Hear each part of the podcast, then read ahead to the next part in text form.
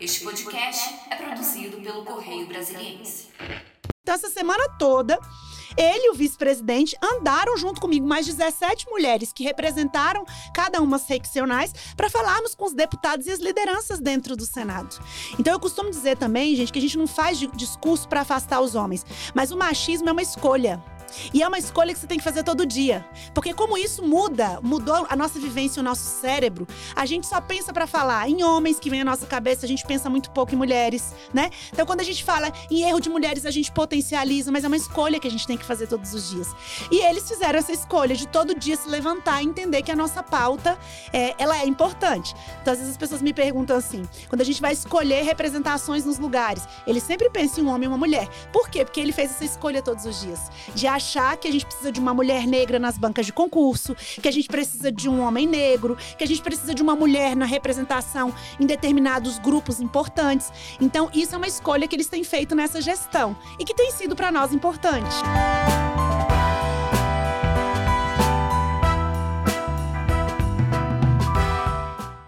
Olá, estamos mais uma vez aqui com o podcast do Correio. Hoje, na bancada, estamos eu, Cibele Negromonte, subeditora da revista do Correio, e Adriana Bernardes, minha colega. E aqui também estamos hoje, nossa convidada é a Cristiane Damasceno. Ela é advogada criminalista, presidente da Comissão Nacional da Mulher Advogada da OAB Nacional. Bom, seja bem-vinda, Adriana, é, Cristiane. Prazer você estar tá aqui com a gente hoje. A gente vai conversar um pouquinho hoje sobre esse papel da mulher na advocacia, né? Os rumos que estão se tomando. E eu queria começar perguntando a você sobre esse projeto de lei que eu acho que foi surgiu a partir de uma discussão da própria comissão da qual você preside, né?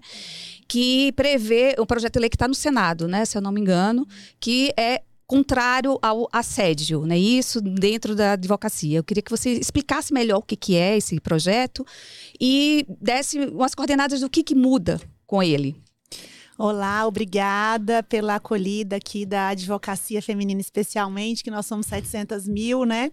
É, 52% da, da advocacia, então somos muitas, né? Superamos em quase 60 mil mulheres, os homens aí, em termos de números da advocacia nacional.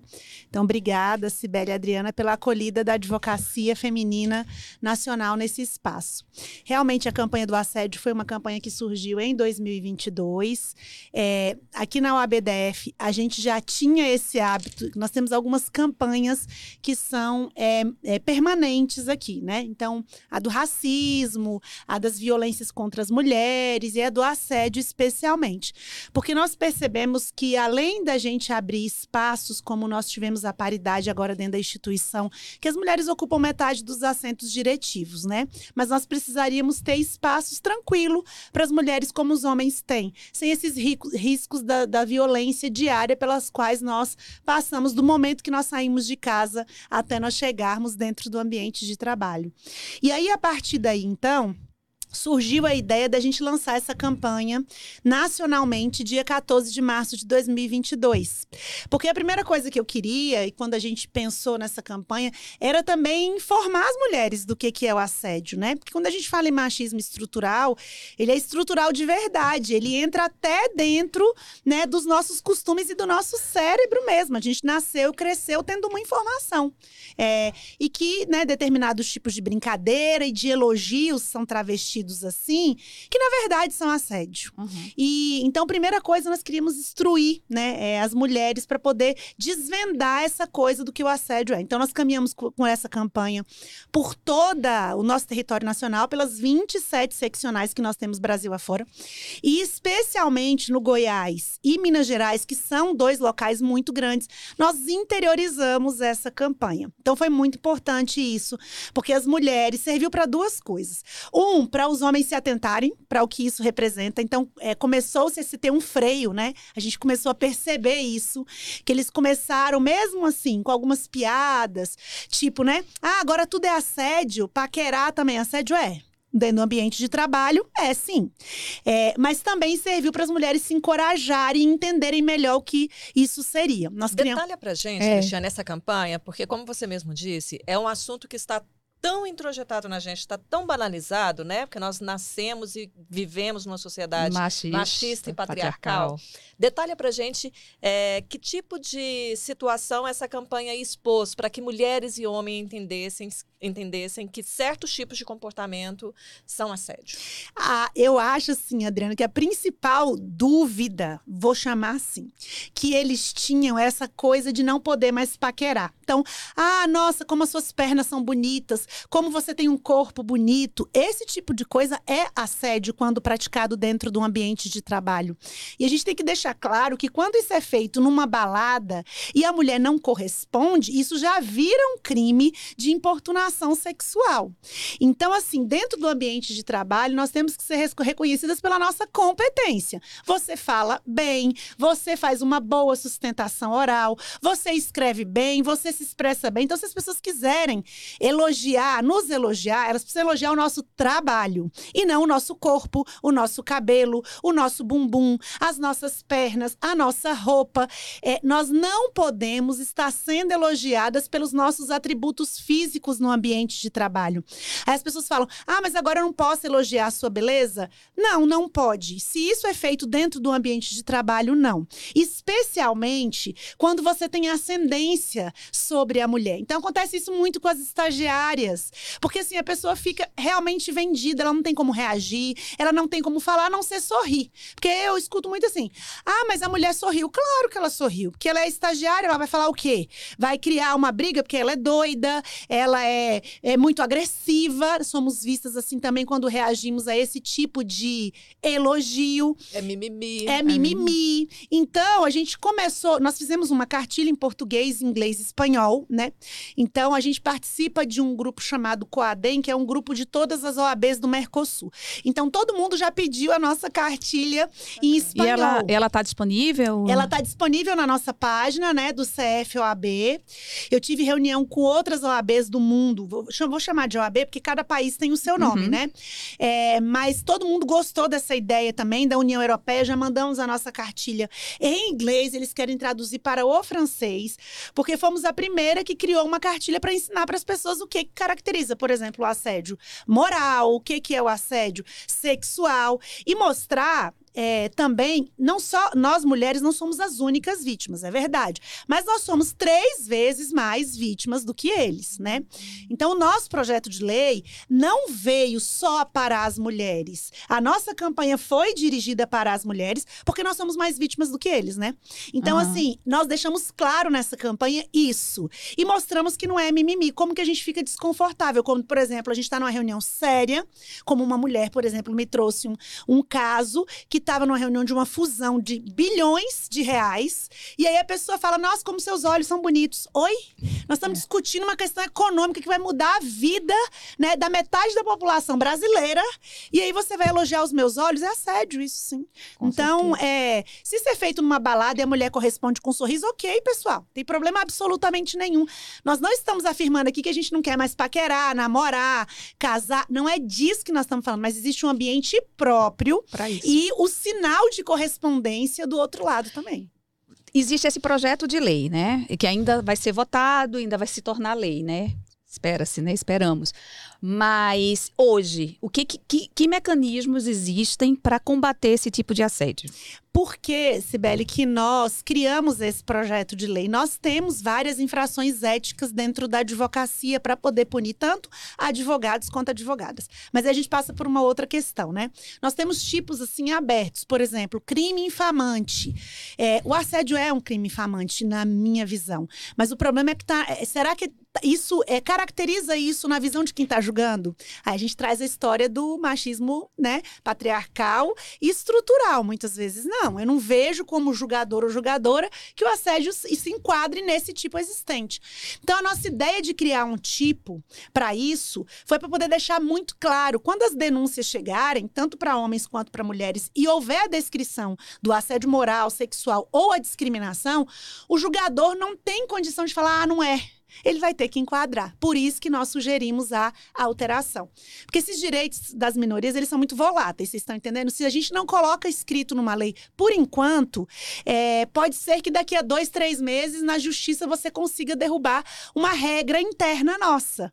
Então, para poder evitar isso, nós propusemos o projeto de lei, que vai alterar, e isso altera só no âmbito da advocacia. Muitos parlamentares perguntaram assim É para mim, mas isso não poderia ser para a sociedade geral, porque sim, a advocacia vai ser, vai, vai ser na nossa lei que nós vamos ter a definição no nosso país pela primeira vez do que é o assédio moral, porque hoje nós não temos. É, não, o governo federal não ratificou a Convenção 190 da OIT ainda, que é a única definição mais, é, vamos dizer assim, legal, né, do que, que é o assédio moral. Então, a, a definição, gente, fica muito por conta dos juízes do trabalho que vão lá, dentro das relações de trabalho, trazer essa definição. Às vezes, na cabeça de um é uma coisa, na cabeça de outro é outra. Então, isso poderia ser ampliado para outras profissões? Que- Como é que você vê isso, né? Seria Eu um ponto- acho que é muito necessário, gente. É muito necessário a gente ter uma norma dizendo o que, que é o tipo. E essa norma poderia partir desse projeto de lei 8.906 de 94, ou PL 1852 de 2023, ou teríamos que pensar numa, num novo projeto de lei para que o país tenha, dentro da, do seu arcabouço de leis aí, uma lei que trate especificamente de assédio assédio. sexual e assédio moral no trabalho. Eu acho que a gente precisa de uma nova lei. Porque essa lei ela veio alterar só o Estatuto da Advocacia, né? Ah. Aí as pessoas perguntam pra mim: por que que você não traz isso? E, eu- e alguns parlamentares me perguntaram: por que que isso não tem de uma maneira geral? É porque, assim, pra gente trabalhar com determinados temas, gente, a gente tem que estrategicamente parar pra poder ver como é que a gente entra dentro do Congresso pra poder articular, né? Então, a nossa preocupação na primeira mão eram com as advogadas, porque realmente muitas desistem de estar em determinados postos de trabalho, porque não aguentam o assédio sexual, o assédio moral, que é altíssimo e ele é muito oculto, velado e, e subnotificado, porque as pessoas não têm coragem de falar. Tipo assim, deixa pra lá. Não, não é. É porque você não suporta esse ambiente. Esse ambiente não é feito para as mulheres, não, gente. Tá errado. Se a pessoa que lidera não consegue saber que ela lidera pessoas e consegue tirar o melhor de cada pessoa, a liderança está equivocada. É isso que a gente tem que começar a entender.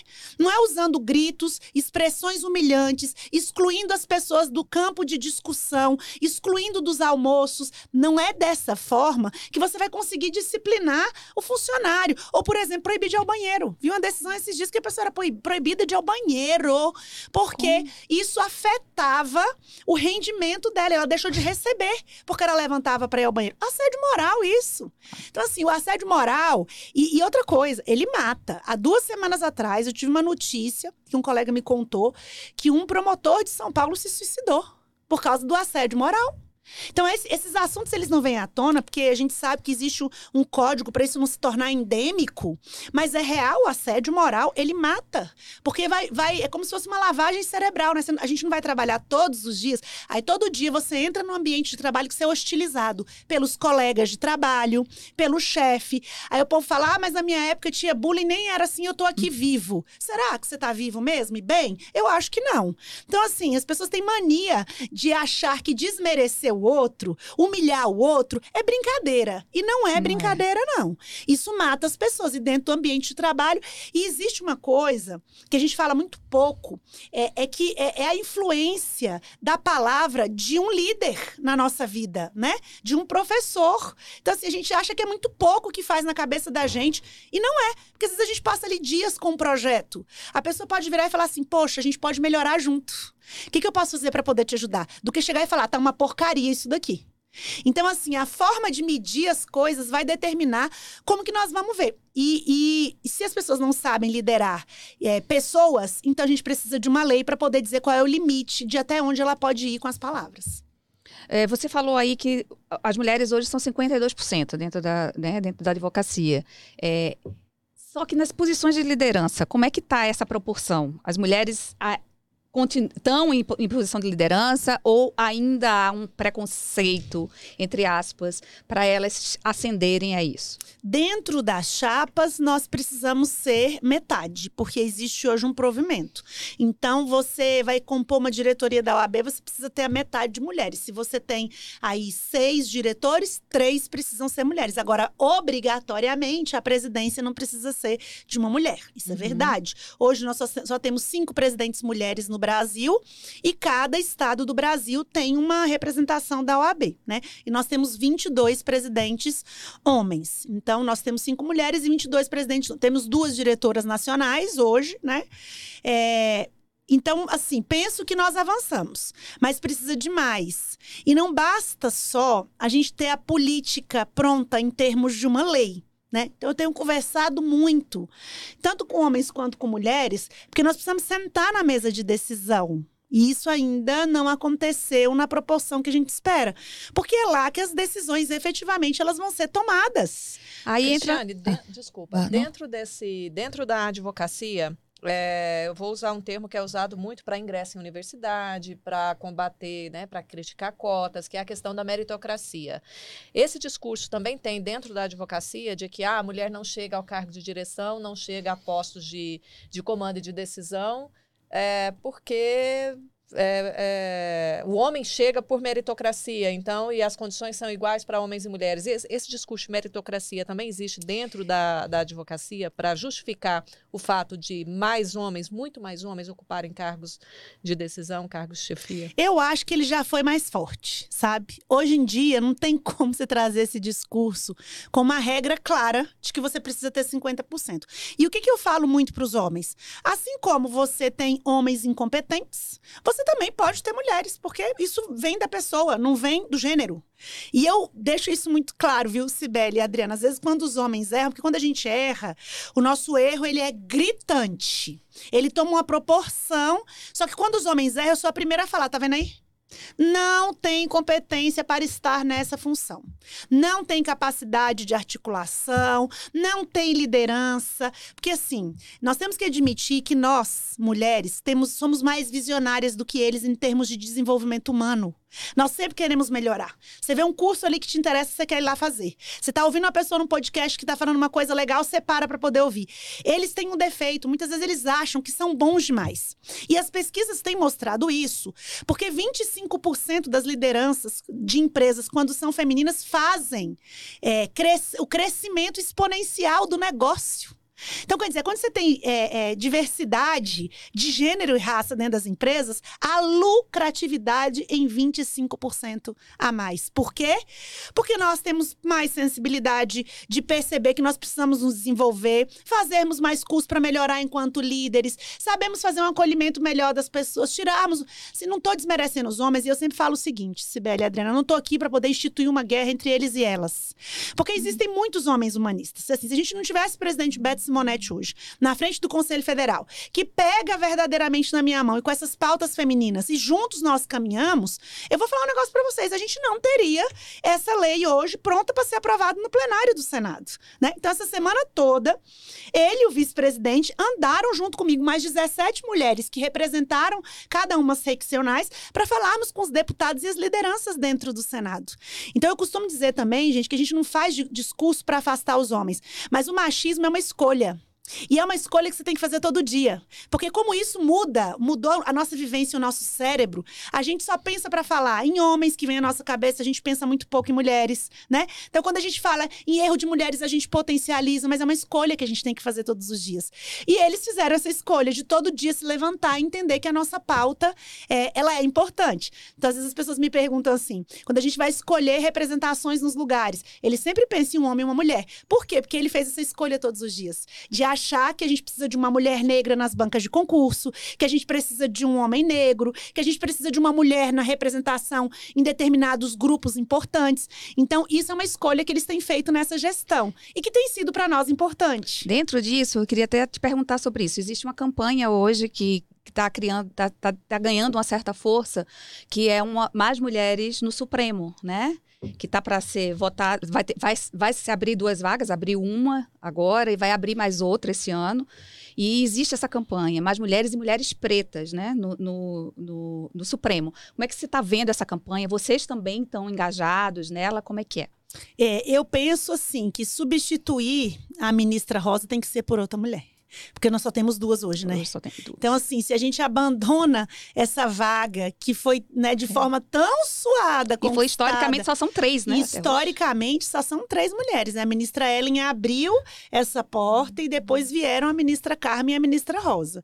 Então, assim, para nós mulheres perdermos esse posto é bem complicado. E a gente viu que é, nós damos conta de gerir, né? Ela pegou, acho que a maior crise pela qual é, a Suprema Corte já passou depois do que aconteceu no dia 8. E conseguiu fazer as coisas da melhor maneira possível, né? Então, é, eu penso que nós precisamos, sim, dessa representação, sabe? Então, é, eu acho que a gente tem que substituir uma mulher, no mínimo, por outra mulher. Não tem jeito da gente aceitar, porque nós vamos ficar com uma ministra só. Aí você vê, o negócio é tão emblemático, gente, que esses dias eu tava vendo a ministra Carmen no TSE, é, e todos eles de toga. A gente fica praticamente transparente, se parecendo como eles. Você não consegue ali encontrar, porque a- a- o código de vestimenta já é tradicionalmente masculino, né? Então você imagina se nós vamos sendo ceifadas, né? Os nossos corpos vão sendo ceifados dos lugares. É aí que a gente não consegue se encontrar. E eu até escutei uma pesquisadora esses dias é, num podcast, por isso que podcast é super legal, gente. Ela falando que essa questão da diversidade, de uma forma geral, ela é uma questão de movimento cerebral. Ela diz que a gente tem que ter as mulheres nos campos para a gente mudando as sinapses neurais das gerações seguintes. Olha só que coisa sensacional. Por quê? Porque ela falou que as nossas já estão comprometidas. A gente não consegue. E é verdade. Eu faço um exercício, para vocês terem uma ideia, a gente vai fazer evento. Eu tenho hoje uma tabela só de, de mulheres. Mulheres pretas, indígenas, mulheres que falem de saneamento, de infraestrutura, de todo tipo de assunto. Porque na hora que eu tenho dúvida, eu lembro que eu tenho uma tabela e vou lá procurar quem é uma mulher que fala daquele assunto. Porque na hora que a gente fala de assuntos, às vezes, muito complexos, de quem que a gente lembra? De um homem, homem. que fala sobre isso, e não de uma mulher. Por quê? Porque o nosso cérebro ele foi adestrado para que a gente olhe e veja só mulheres nesses campos. É né? cultural, né? é cultural e agora eu aprendi esses dias que é cerebral também. então é por isso, e eu falo muito o seguinte, as pessoas perguntam assim pra mim, porque essa campanha ela foi uma campanha que foi assim, eu viajei 80 vezes, tinha semana que eu tava três vezes em lugares diferentes, É, e aí o que que eu é, é, as pessoas perguntam pra mim, como é que você aguenta? É a responsabilidade geracional que a gente tem. Então eu aguento, não é porque eu gostaria de estar aqui empreendendo meu tempo só nisso. Mas eu tenho uma sobrinha de sete anos e outra que está por chegar. Então eu faço isso por elas, que representa a geração delas que está vindo aí. Então nós que estamos nessas posições, hoje, eu acho que a gente não tem como abrir mão disso, sabe? Por quê? Por conta daquelas que vêm. Você vê, na, na escola dela esses dias, teve o dia das profissões. E aí, a mãe dela perguntou para ela, Ana, quem que você vai querer levar para o dia das profissões? E a minha irmã falou, o seu pai. Ela falou, não, eu quero a minha tia. Porque a minha tia, ela é advogada, ela é muito bonita e inteligente, ela fala muito bem, eu quero que a minha tia vá. Então, eu tô dando esse exemplo, é para entender que eu falei, gente, cumpri a minha missão já. Meu propósito está cumprido. Ela entendeu que uma mulher pode ir na escola dela falar sobre a advocacia, que não precisa ser o pai dela que trabalha na área de saúde como referência. Então, eu acho que é isso, sabe? A nossa responsabilidade está aí. Então, quando você deixa de ter uma mulher, por exemplo, no Supremo, você, dá um recado negativo para aquela menina que está na faculdade de Direito e que vê a ministra Rosa e a ministra Carmen com aquelas togas maravilhosas sentadas lá, falando assim: nossa, eu posso chegar aí também. Quando você vê só homem, você pensa: esse lugar aí não é para é mim, ele é mim. inalcançável. Eu não vou conseguir chegar nesse lugar. Por isso, gente, que assim, dentro do possível, eu tento estar em todos os lugares. Todos que vocês imaginarem, sendo convidado ou não. Por quê? E tiro foto e posto nas redes sociais para todas as meninas, as minhas alunas, que eu sou professora há 20 anos, para que elas entendam que elas podem estar naquele lugar. E às vezes eu tô lá de rosa. Exatamente para ficar diferente. Todo mundo tá de preto, de roupa escura, e tá a Cristiane lá de rosa, de amarelo, de verde, para elas entenderem que elas podem estar ali de rosa sim, de amarelo sim, maquiadas sim, estarem do jeito que elas quiserem e estarão representadas e representando a todas nós. Então, por isso que eu acho que é importante as mulheres e nós estamos sendo precursoras desse movimento e temos essa responsabilidade geracional. Nós, nós não estamos aqui por dinheiro. nós não estamos aqui simplesmente por poder, nós estamos aqui para poder honrar aquelas que vieram antes de nós e que tiveram coragem de pagarem às vezes com a vida, né, de serem excluídas da sociedade para nós termos direito de votar, de usarmos as nossas roupas, de podermos falar o que quisermos. Então acho que a gente não tem o direito de retroceder.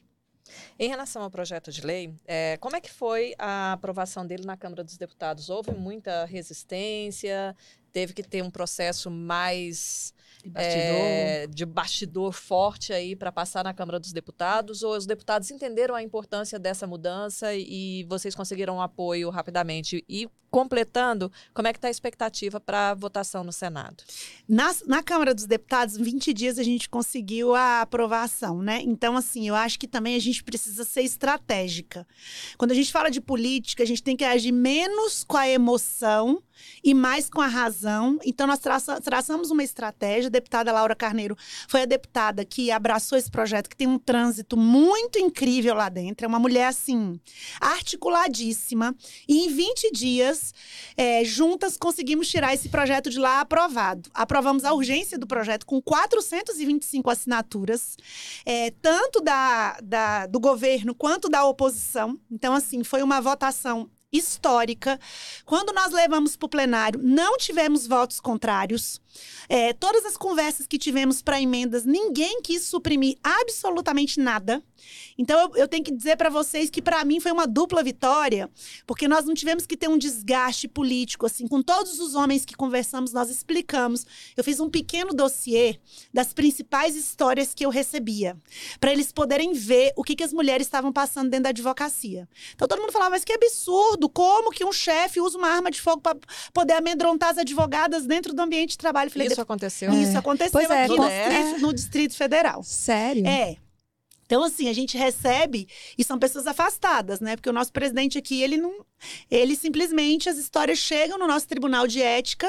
é, a pessoa, se a evidência está pronta, o presidente do nosso tribunal de ética ele afasta. Nós estamos com dois grandes casos aqui de pessoas afastadas, né? É, eu acho que aí é um extremo, né? De ameaçar com arma de fogo, mas assim, contra outros casos também pra gente do que, que acontece desses Esse assédios. foi um caso, outro caso muito emblemático que a gente teve foi no interior de São Paulo, que começou com um assédio moral, né? Ela era chefe da procuradoria e ele, que era procurador, assediava ela ao ponto de quase matá-la, né? Então ele começou a espancar ela no ambiente de trabalho e ela quase Essa, óbito. essa foi É, famosa. da Gabriela, é. é. É, mas não foi o único caso de São Paulo também. Há dois anos, outra colega vinha sofrendo. Nós tomamos conhecimento ano passado.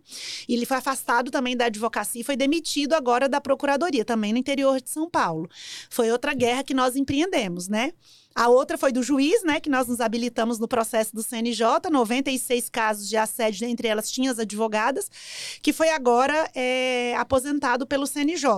Então, assim, esses três casos foram os mais emblemáticos que tiveram na mídia, mas a gente recebe todo dia, viu, gente? Todos os dias nós recebemos casos, especialmente das mulheres, que passam por isso. Agora, a nova prática deles tem sido é, a perseguição com processos judiciais e nos nossos tribunais de ética. Nós tivemos uma decisão aqui também do DF, a primeira, dentro do nosso sistema OAB, é, sob perspectiva de gênero, que a parte contrária começou a usar vários instrumentos judiciais de perseguição contra a advogada que defendia as vítimas. E aí o nosso Tribunal de Ética entendeu e arquivou os processos dizendo que esse era o instrumento que a gente chama de lawfare, né? Que é essa perseguição que você começa a empreender contra as advogadas porque elas estão defendendo vítimas, em processos de estupro, de assédio moral, sexual. É jogo sujo isso, né? Total, assim, você enfraquece a advogada, porque você começa. Ao invés de você estar pensando na estratégia do processo principal, agora você tem que deslocar a sua energia para se defender, né? De um processo que está sendo iniciado contra você. Então, assim, é. Vou dizer um negócio para vocês, não é, não é fácil, não, mas assim, acho que a nossa OAB, vanguardista do jeito que ela é, ela veio e deu o exemplo, porque por unanimidade arquivaram o processo contra, contra a advogada, fazendo toda essa. é, é, trazendo todo esse assunto da perspectiva de gênero, que nós estamos preparando a nossa minuta de provimento para a gente submeter, porque eu costumo falar, presidente Beto, o seguinte: falo, presidente, nós estamos numa terra fértil, vamos fazer tudo que a gente puder agora para a gente poder aprovar as pautas que para nós são importantes, porque né, o futuro a Deus pertence. Então, a gente quer deixar toda a nossa legislação preparada enquanto a gente tem essa pessoa que está de mão dada comigo aí. É, Então, voltando para a pergunta até da Adriana, né? E agora life. No, na, na, Câmara foi bem vitorioso, foi bem legal. E agora, qual é a perspectiva de vocês em relação ao Senado? Lá na CCJ foi por unanimidade, né? Assim, todos os deputados é, pediram a palavra, o Amin, o próprio Sérgio Moro, é, a relatora que foi sensacional, Augusta Brito, a Ana Paula é, do Maranhão, a procuradora da mulher, que é a Zenaide, é, o Plínio, muitos homens pediram para poder falar, é, o próprio Omar também, é, porque nós mostramos nós fomos. Eu entrei com um exército de mulheres no Senado na terça-feira, que o povo assustava quando via a gente andando é, na, em bando. Começaram a perguntar, né? Na segurança, um rapaz veio falando assim: mas qual é o movimento de vocês aqui, né? E, e aí a gente explicava. Então, assim, a própria senadora Damares, todo mundo aderiu. Então, assim, a nossa expectativa é que vá na terça-feira, agora, né? Já estou dando um spoiler, e, e que a gente, né, o plenário realmente, por unanimidade, unanimidade aprove que vá para a sanção do presidente Lula. Nessa terça já? Já, já nessa terça-feira já é a nossa expectativa, né? Porque já tinha, já tinha outras coisas na pauta ontem e antes de ontem que é, acabaram travando aí. Então a gente também tem que respeitar quando o presidente da casa mostra qual é o melhor momento, porque ele sabe medir bem a temperatura, né? Bom, você disse que agora vocês estão vivendo um momento bastante fértil aí na OAB. É, já dá para adiantar quais são as próximas pautas em relação ao tema gênero na advocacia, ou mesmo eh, extrapolando essa esfera da advocacia para a sociedade de forma geral? É, eu acho que a segunda coisa que a gente quer deixar bem azeitada são esses julgamentos por perspectiva de gênero, sabe? Treinar os nossos julgadores, para eles entenderem como é que são esses processos, essas perseguições. Essa é a nossa próxima missão. E Isso no... que você está dizendo em relação aos processos internos. Aos processos internos, porque o CNJ ele já começou a fazer isso dentro do judiciário, né? Ele já baixou uma resolução dia 17 de março para poder instruir o juiz. E a gente quer trazer isso para a advocacia, só que a gente quer dar um passo a mais. A gente quer treinar os julgadores, essa é a nossa missão. E a outra que nós vamos lançar agora em agosto é o programa Carreira para as Mulheres, né? Nós queremos desvendar o mundo para as mulheres, dizer que existe muita coisa lá fora. Então, nós vamos lançar esse projeto também de empreendedorismo, de liderança. Criamos a jornada Esperança Garcia, que é a primeira advogada, né? É, assim considerada por nós negra do Piauí, é, e demos o nome dessa jornada, o nome de Esperança Garcia, também para as mulheres, para poder mostrar, criando um espaço também de conforto para elas poderem falar, trazerem as suas angústias e não serem criticadas, e um espaço de crescimento, né? Para elas se posicionarem bem dentro da política de ordem. Dentro dessa, dessa questão do gênero, existe é, alguma estatística em relação a transgênero na, na, dentro da, da advocacia? Ainda não, mas nós estamos com o nosso censo em andamento coordenado pelo nosso vice-presidente, muita coisa vai vir à tona, né? Como, por exemplo, quase 40% da advocacia negra. Então, alguns dados vão ser trazidos para a gente tra traçar uma política. E aí, é outro spoiler que eu vou dar, que também com, confidencial uma coisa. A principal pessoa que me ajudou, né, que é da nossa comissão nacional, é uma mulher transgênero, né, em todo esse processo. Ah, isso é que eu ia é. perguntar. Então, existe todo existe, esse trabalho é, também. existe, ela, ela é uma pessoa assim muito articulada, que ajuda muito a gente dentro desses processos nas casas legislativas e ela é uma mulher transgênero maravilhosa, Maria Eduarda. Dentro da OAB, vocês ainda não têm essa estatística de advogadas trans? Não, nós não temos. Assim, a mais próxima de nós é ela, né? Que a gente trabalha com essas, com essas pautas, mas o censo ele vai trazer muita coisa que a gente precisa para poder traçar essas E está em andamento esse censo? Ele está em andamento. E né? qual é a previsão de, de ficar? Eu, eu acho que até o final do ano a gente já deve ter algum resultado mais claro para poder fornecer em termos de dados, né? Sabe onde estão os advogados, onde é que está a maioria da advocacia negra, na capital, no interior, porque para nós isso importa importa, né? Para a gente traçar Agora, umas falando em advocacia negra, nós estamos com o tema de racismo aí muito em alta em relação, por conta do que sofreu Vini o jogador Júnior. Vini Júnior, né, na Espanha. Dentro da advocacia, há um preconceito racial também, Cristiane? Você sente isso? Eu falo para vocês o seguinte, assim, como uma mulher preta, o que eu, é óbvio que é. Mesmo velado, ele existe sim. No tanto que a gente tem uma campanha permanente, né? Racismo ele não é brincadeira, é crime. Porque é, existe esse código mental também. Você olha para uma pessoa branca, é uma coisa. Quando você olha para uma pessoa negra, você não vê a mesma competência. Porque você não olha para a pessoa, você olha para a cor. Então, essa é outra coisa. Por que, que nós queremos saber? Para a gente poder melhorar. Então, dentro, dentro desses projetos na Comissão Nacional, nós estamos fazendo recorte de raça também. Nós queremos trazer trazer. Por isso que eu dou visibilidade para as mulheres pretas em tudo, absolutamente tudo que a gente faz. Nós vamos fazer um grande evento de saúde no Amazonas agora. Obrigatoriamente, eu trouxe uma CEO negra, por exemplo, da Netflix, para poder falar num lugar de destaque. Porque eu acho que a gente tem que começar a mudar essa visão que a gente tem sobre as posições também. Eu prefiro, às vezes, deixar de falar para deixar uma mulher preta é, ou indígena falar, porque eu me sinto completamente representada por ela. Então, esse cuidado hoje a gente tem. Porque não basta só a gente falar, a gente tem que fazer, né? Colocar as pessoas nessa posição. Dentro da OAB, nós adotamos as cotas também para as pessoas pretas. Nós hoje somos 30%, pela primeira vez, nós temos conselheiras, mulheres pretas, sentadas na bancada de São Paulo, Paraná, Rondônia, Brasília, coisa que nós não tínhamos antes, né? Agora, em relação ao combate ao racismo, o que, que você considera que. Onde você considera que nós estamos falhando? Porque recentemente a lei foi alterada para tornar esse crime mais grave, uhum. agravando a punição desses crimes. E esses crimes acontecem todos Todo os dia. dias, em todos os lugares, com pessoas de destaque, como o jogador Vini Júnior, e com a Maria, o José, o Eduardo, né? É, em, qualquer lugar onde nós estamos falhando e o que, que nós precisamos fazer para combater esse tipo de crime tão bárbaro. E penso eu que a lei penal hoje ela precisa existir, porque sem ela também as pessoas elas acabam, elas acham que tem licença hoje para poder fazerem, falarem absolutamente tudo e não é assim.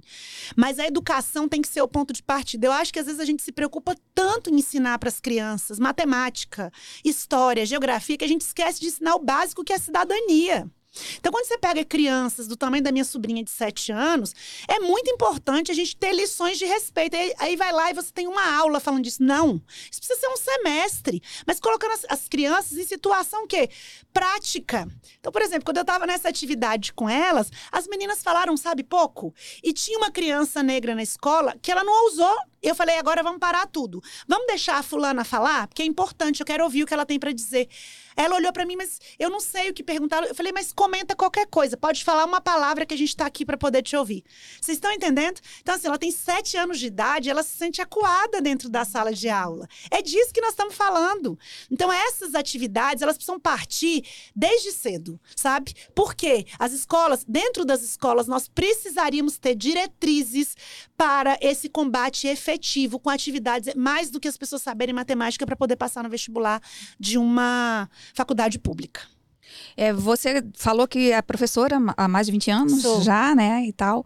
E assim, falo, falou muito dessa questão de, da sua sobrinha de 7 anos, esse processo de empoderamento das crianças e tal. Conta um pouquinho da sua história, como é que você começou no direito, né? E como é que foi esse processo? Foi difícil para você como mulher?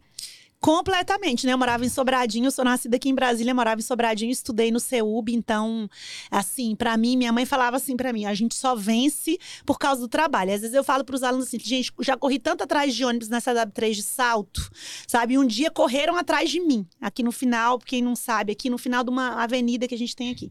E eu só pensava o seguinte, gente, eu não posso perder esses livros da biblioteca porque eu não tenho dinheiro para poder pagar, entendeu? Meu problema não era nem se a pessoa me pegasse, era sumir. Então, esses processos processos de vida, e eu também parto do seguinte pressuposto hoje também. A gente não pode passar por um processo de vitimização a ponto daquilo nos parar para não deixar a gente chegar onde a gente quer, sabe? Então minha mãe sempre empoderou a gente nesse sentido. Isso vai passar, porque você vai estudar, você é uma pessoa obstinada, você vai chegar até lá. Então eu sempre pensava, já tive seis empregos, né? Entrei no cursinho a primeira vez, eu estudava ainda. Quando eu entrei a primeira vez para poder dar aula, estava no sexto semestre de faculdade. Eu era estudante, tinha o FIES. Eu pensava, como é que eu vou pagar esse FIES quando eu saí aqui desse CEUB? Que era a minha faculdade. E eu falei, vou começar a dar aula, porque acho que esse negócio aqui é para mim. E eu comecei a dar aula com 22 anos de idade. Esse ano eu completo 20 anos, né, dentro de sala de aula. É, e, e eu vejo que a minha mãe, ela foi essa mola propulsora de coragem mesmo, sabe? De mostrar assim, olha, é possível. Ela nunca falava, às vezes as pessoas falavam assim para mim, não, você não vai dar conta disso. Eu usava a roupa das minhas colegas, porque eu só estudava, né, o CEUB era uma faculdade elitizada na época. Então, assim, a ajuda que eu tinha era delas. Eu não ia participar da minha formatura mas eu ganhei o convite dos meus colegas, porque eu era presidente da comissão de formatura, pensem em vocês. E eu não estaria lá. Mas os meus colegas falaram: não, não é possível, a gente vai, cada um te dá dois convites aqui e você vai ter uma mesa para você e para os seus familiares. Então, quando vocês me fazem essas perguntas, eu fico olhando para trás e faz uma retrospectiva para poder dizer para as pessoas assim: não pare e não desista. O nosso principal adversário é a gente mesmo. É porque às vezes a gente vai lá e dá ouvido muito mais para aquela palavra negativa do que para aquela palavra das pessoas que estão dizendo você pode. Então minha mãe falava sempre para mim, quando eu ia me desestimular, ela pegava no meu braço e falava assim: "Olha, você vai conseguir, eu tô aqui do seu lado. Continua marchando". Eu fico até emocionada, porque às vezes quando ela me vê nesses lugares, quando a gente foi tomar posse no Conselho Federal, que ela me viu sentada lá em cima, junto com o presidente da República, com as pessoas mais importantes do Brasil, ela disse que passou uma retrospectiva na cabeça dela de quantas vezes ela, eu pensava que eu não ia conseguir, ela estava ali do meu lado, né? Então o que eu tenho para poder dizer é: ouça aquela voz do estímulo, não ouça a voz das pessoas que desencorajam, porque vai ser o fator determinante para você chegar lá. É, voltando também agora, vamos para um, uma coisa mais pesada, mais dura aqui, que é a questão do feminicídio, né? Você é advogada criminalista, né? Sou né? E é um, um caso, é, é uma situação que a gente está vivendo e que explodiu. Endêmica. Né? Eu queria saber, você falou muito da questão dos, de de fazer um trabalho com os juízes em relação a, a sensibilizá-los em relação à conduta, no caso dos advogados, né, dos, dos, julgamentos dos advogados. Como é que você vê hoje é, essa questão do feminicídio dentro da, do judiciário? É, é, do mesmo jeito. Com essa nova orientação do CNJ, a gente precisa ter esse trabalho sim. Então, o que, que eu falo muito? Quando a gente chega em determinadas, especialmente as varas de famílias, de violência doméstica, e as criminais, que são as que lidam com essas mazelas, a gente precisa de pessoas não só com olhar no direito, precisa de transversalidade.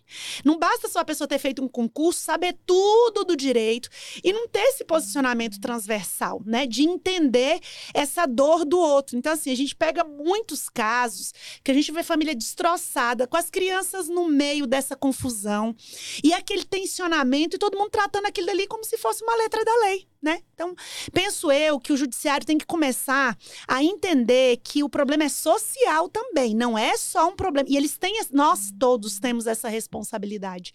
Então, é, a gente já tem sugerido em algumas conversas informais, é, com algumas lideranças do judiciário, que esses cursos eles sejam obrigatórios. A pessoa entrou na carreira para poder ser lotado numa vara como essa, precisa passar por um curso, por um tempo de experiência, por uma mentoria com uma pessoa mais experiente, para não permitir que essas violações elas aconteçam de forma reiterada, porque acontecem também, né? Então, assim, a gente teve aqui um advogado que estava defendendo uma vítima, né? A memória e a família dela de feminicídio, que foi atacado por um promotor por conta da orientação sexual dele. A gente usa lawfare aí de novo, tá vendo? Então, quer dizer, pararam o julgamento porque o promotor começou a fazer xingamentos em razão da orientação sexual do advogado. Nós já estamos com um processo contra esse promotor, já vamos fazer um ato público contra ele, porque veja, uma coisa coisa que não tem nada a ver foi trazida à tona, atingindo a memória dessa mulher, dos familiares dela e atingindo o advogado por conta da orientação sexual. E o juiz fez o quê? Nada na audiência. Dentro dessas audiências de crimes é, contra a mulher, as audiências são um verdadeiro, pelo menos eram até um tempo atrás, quando eu acompanhava, um verdadeiro terror, assim, de revitimização, de culpabilização da mulher. Isso ainda acontece ou isso já está mudando? Não, isso ainda Ataques à honra da mulher, né? Acontece, eu acho que é, eu estou num grupo do CNJ para a gente poder fazer essas campanhas, mas isso ainda acontece é, e isso acontece assim com todo mundo, é com a vítima, é com a promotora, é com a juíza, é com a advogada, né? Esses dias, inclusive, estava participando de uma audiência que eu mesma fui vítima e pedi para o juiz falar, ele não queria deixar eu falar, eu falei, doutor, deixa eu te dizer, eu sou a prerrogativa da advocacia aqui em pessoa, eu vou falar. Então, assim, esses processos de violência é, contra todas as atoras ali que são mulheres, elas, eles, isso é muito comum. Então, é, esse cuidado de oitiva, por exemplo, ele tem que partir já lá da delegacia. Você já tem que ter esse trabalho que se inicie lá atrás. Ouviu a pessoa uma vez, ouça ela direito, com pessoas que saibam fazer essa oitiva, para não precisar mais ouvi-las depois. Esses dias eu tive que entrar num processo, mesmo trabalhando para o autor, para poder dizer que a vítima estava, porque foi ouvida duas duas vezes, foi re- revitimizada. Eu fui lá para poder falar isso. Falei, olha, excelência, pediram, o Ministério Público pediu para ouvir de novo, mas são duas adolescentes, elas já foram ouvidas uma vez, elas não podem ser ouvidas outra vez. De novo, nós vamos falar desse assunto com as vítimas? Quer dizer, nem o advogado de defesa delas prestou atenção. Então, assim, no meu escritório, apesar da gente. eh, Eu sou uma advogada que faço e trabalho com todo. Mas eu não permito que os meus clientes. Porque quando vem com essas histórias de falar, ah, mas eu quero dizer que ela fazia isso, agora ela está se prostituindo. Eu falei, aqui eu não faço defesa desse jeito, não. Se você quiser me deixar fazer uma defesa técnica, ok. Agora, se for uma defesa de ataque à honra da outra mulher, não tô fazendo, muito obrigada. Tô dispensando o seu honorário e tudo mais. Isso é, isso é importante, né? Olha, a gente já está infelizmente chegando ao É, fim. uma pena. Foi um, é, foi um bate-papo, acho que muito legal. Eu queria, antes de você de terminar, Cristiane, que você deixasse é, o, de falasse sobre onde a gente tem acesso à cartilha. Né? Porque eu acho que é in- interessante, importante que as advogadas e, e também a sociedade como um todo, já que a gente falou muito disso, de que esse assédio não acontece só na no, no no direito, né? Acontece de um modo geral.